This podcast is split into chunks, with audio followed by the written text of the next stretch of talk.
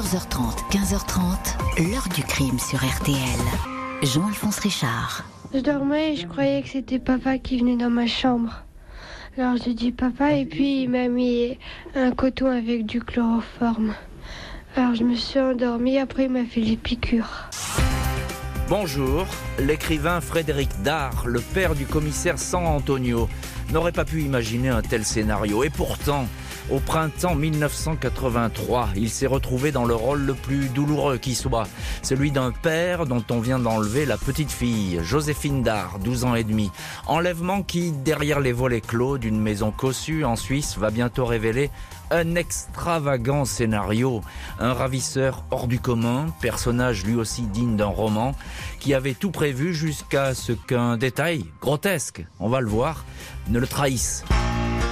À l'aube de ce mercredi 23 mars 1983, aucun bruit ne se fait entendre à Vendœuvre, une commune tranquille à 15 minutes de Genève. Des allées parfaitement bitumées, de discrètes maisons de maître cachées par les arbres et dans lesquelles tout le monde dort. La maison de l'écrivain français Frédéric Dard, la villa Le Paradou, située chemin du paradis, n'échappe pas à la règle. Au premier étage, le couple Dard, Frédéric et son épouse Françoise, est profondément endormi. Le romancier dort vraiment à point fermé car il a pris un somnifère. La nuit précédente, un chien a aboyé sans arrêt et il n'a pas pu fermer l'œil. Aux alentours de 1h30, personne n'entend donc le léger frottement de l'échelle posée contre la façade. Un homme vêtu de sombre et masqué grimpe jusqu'à hauteur d'une fenêtre, celle de la chambre de la petite Joséphine, 12 ans et demi. Il perce un trou avec une chignole et parvient à faire basculer l'espagnolette. Il bondit alors dans la chambre. Joséphine se réveille en sursaut, braquée par le faisceau d'une lampe torche. Elle n'a pas le temps de crier. L'homme plaque sur son visage en mouchoir, imbibé de chloroforme. Elle est groggy. Il sort alors une seringue, essaie de lui faire des piqûres de rohypnol, un somnifère. Il s'y prend mal, pique à plusieurs endroits et blesse la petite fille. Il finit par l'enrouler dans une couverture, la pose sur son épaule, redescend l'échelle. Son véhicule, un camping-car, est garé au coin de la rue. 23 mars, 7 heures du matin, moins de 6 heures après le rapt, Frédéric Dard est le premier debout dans la maison. Il prépare le petit déjeuner, son épouse ne va pas tarder à le rejoindre. Mais tous deux réalisent qu'ils n'ont pas entendu Joséphine. Françoise Dard pousse la porte de la chambre de sa fille, immédiatement effrayée par le spectacle qui s'offre à elle. Il y a du sang partout, crie-t-elle. Des traces de sang sont effectivement visibles sur le lit, des éclaboussures ont aussi taché un mur. Il y a un mot posé en évidence sur la table de nuit, une lettre tapée à la machine à écrire. C'est une demande de rançon. Tu reverras ta fille seulement si tu fermes ta gueule, est-il écrit. Rien dans la presse et pas de flics dans la combine. Tu prépares 2000 tickets de 1000 francs suisses usagés dans un délai d'une semaine. 2 millions de francs suisses, l'équivalent de 2 millions d'euros. Frédéric et Françoise Dard sont effondrés. L'écrivain appelle en priorité un ami journaliste, Jean Dumur, directeur des programmes de la télévision suisse romande, pour le prévenir de la tragédie et lui demander surtout de retenir l'information. C'est une question de vie ou de mort. La police est alertée. C'est donc en toute discrétion que le chef de la brigade criminelle de Genève, le commissaire Gustave Grémaud, et deux de ses hommes arrivent à la villa. Les policiers font des photos, relèvent des empreintes, prélèvent du sang séché, saisissent la robe de chambre roulée en boule et jetée au sol. Autant d'indices qui semblent décrire une agression violente, un viol ou même un meurtre. À partir de là, Frédéric Dard va rester assis derrière son téléphone une interminable journée avant que le ravisseur se manifeste. Frédéric Dard est bien décidé à payer la rançon pour pouvoir retrouver au plus vite sa fille. Il n'a d'autre choix que de suivre le plan dicté par le ou les ravisseurs. Mercredi 23 mars 1983, 21h45, Frédéric Dard décroche le téléphone. C'est bien le ravisseur de Joséphine qui est au bout du fil, un homme qui transforme volontairement sa voix, parlant avec un faux accent du midi, employant le tutoiement et utilisant un langage caricatural destiné à faire croire qu'il appartient au milieu. L'écrivain supplie cet homme de ne faire aucun mal à sa fille, conversation enregistrée par la police. Dard fait savoir qu'il accepte la demande de rançon il va réunir les 2 millions de francs suisses en billets usagés. Le ravisseur revient de temps à autre aux nouvelles. Frédéric Dard lui demande une preuve de vie de sa fille. L'inconnu accepte. Il demande à l'écrivain de poser une question secrète à Joséphine. La réponse de la petite otage sera enregistrée. Jeudi 24 mars, les parents entendent ainsi la voix de Joséphine qui répond à la question de son père. Qu'est-ce qui est écrit sur ta trousse d'écolière? Vendredi 25 mars, 2h58 du matin. Le téléphone sonne à nouveau dans la villa. Et c'est à nouveau le ravisseur. Il semble pressé. Sans doute pressent-il que le secret du rapt va être éventé. Il est donc l'heure de verser la rançon. Il demande que les billets soient placés dans un grand sac plastique, le plus hermétique possible. Le premier point de rendez-vous est fixé à Russin, une commune voisine.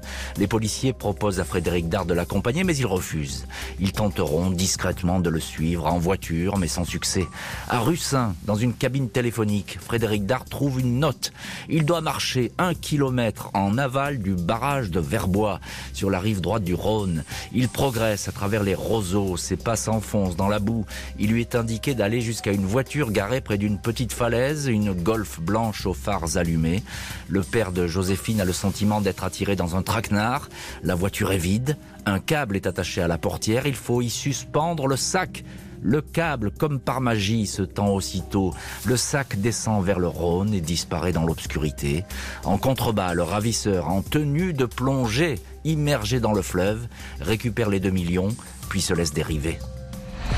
Frédéric Dard regagne la maison de Vendœuvre. Il ne lui reste plus qu'à prier, lui qui n'est pas croyant, et à attendre que le ravisseur lui dise où se trouve Joséphine. À 4h35, la sonnerie du téléphone retentit.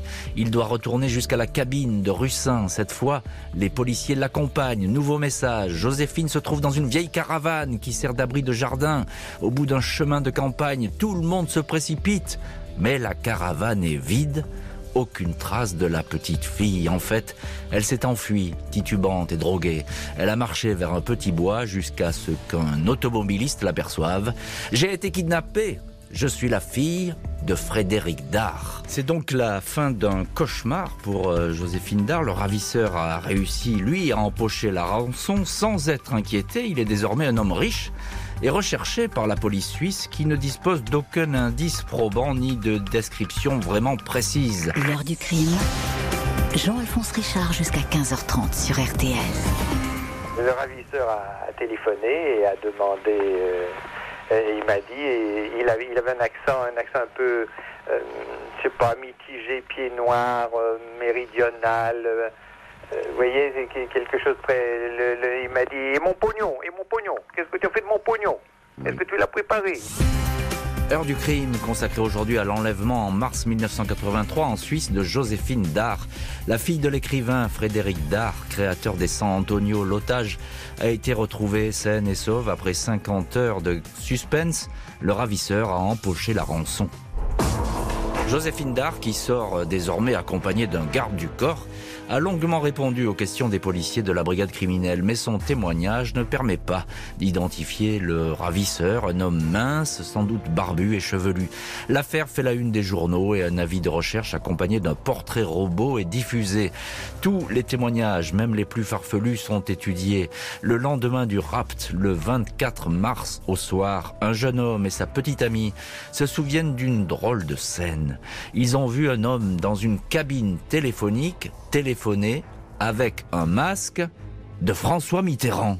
Ils ont trouvé ça louche et ont relevé le numéro de son véhicule, un combi Volkswagen. Le propriétaire est un certain Édouard Boitchen, 46 ans, père de famille, domicilié à Vinci sur la côte vaudoise. Il est caméraman, réalisateur pour la télé suisse, fait curieux. Un mois avant le rapt, Boitchen a fait partie de l'équipe venue tourner un documentaire chez Frédéric Dard au sujet de sa collection de tableaux. Jeudi 31 mars 1983, une semaine après le rapt, les policiers frappent à l'aube, à 4h30 du matin, à la porte d'Edouard Boitchen qui, Dans son travail, se fait parfois appeler Aloïs de Cholet. C'est son épouse qui ouvre, lui a déguerpi par les toits. On le retrouve vite dans le port voisin de Rolles, où son petit voilier est amarré. Il ne cherche plus à fuir, avoue être le ravisseur. La rançon est retrouvée dans le camping-car, sous une petite armoire à vaisselle, dans la maison. La police met la main sur le câble utilisé pour faire coulisser la rançon et le masque de François Mitterrand. Le grenier est un bric-à-brac d'objets volés, vaisselle, argenterie, livres précieux, de lingots d'argent sont déterrés dans le jardin. Bois de chêne repérait les belles demeures lors de tournage et revenait les piller pour tout connaître du déroulement d'un rapt. Il s'était même entretenu sous prétexte d'un documentaire avec un riche collectionneur de tableaux du coin, Georges Ortiz, dont la fille avait été enlevée six ans auparavant. L'enquête sur l'enlèvement va se poursuivre ainsi pendant un an, le ravisseur ne faisant aucun obstacle aux questions des enquêteurs et du juge genevois Jean-Pierre Tremblay. 29 octobre 1984, Édouard Boitchen, 47 ans, comparé devant la cour d'assises de Genève. Le ravisseur de Joséphine Dard fait profil bas. Il est décrit par ses avocats comme un fils de famille, ruiné par les frasques de son père. Un homme qui rêvait de devenir cinéaste et qui doit se contenter de tournages occasionnels pour la télé. Pour faire euh, dignement vivre sa famille, il a donc basculé dans les cambriolages de belles demeures. Il a commencé au château de Vinci et ne s'est jamais arrêté, écoulant ses butins chez des antiquaires parisiens. 35 cambriolages qui lui ont rapporté l'équivalent de près de 350 000 euros. Il a alors eu l'idée de voir plus grand, commettre un rapt, celui d'un fils ou d'une fille de bonne famille. Il a noté soigneusement ses repérages dans un carnet, on peut y lire qu'il a exclu une proie potentielle car son père n'était pas sympathique. Il a fini par jeter son dévolu sur la fille de Frédéric Dard. Joséphine Dard n'est pas présente au procès. Son témoignage a été enregistré lors de l'instruction. L'un des avocats de l'accusé, maître Dominique Varluzel, se souvient de quelqu'un qui n'était pas un mauvais homme, un garçon brillant, mais qui a mis ses aptitudes au service du crime.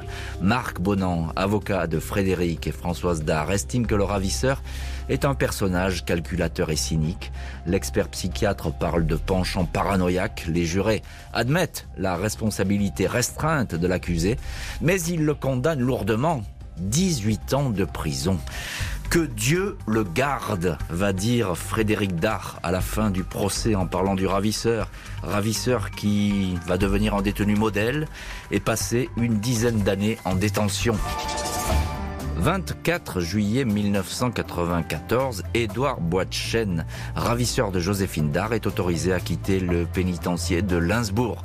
Pendant une dizaine d'années, il s'est comporté ici comme un détenu modèle. Joséphine Dard, qui a alors 23 ans, a été consultée avant que le Parlement de Genève gracie le condamné. Elle ne s'est pas opposée à cette libération à la condition formelle que son ravisseur ne prenne jamais contact avec elle. Frédéric Dard euh, n'a vu lui non plus aucun obstacle à cette sortie.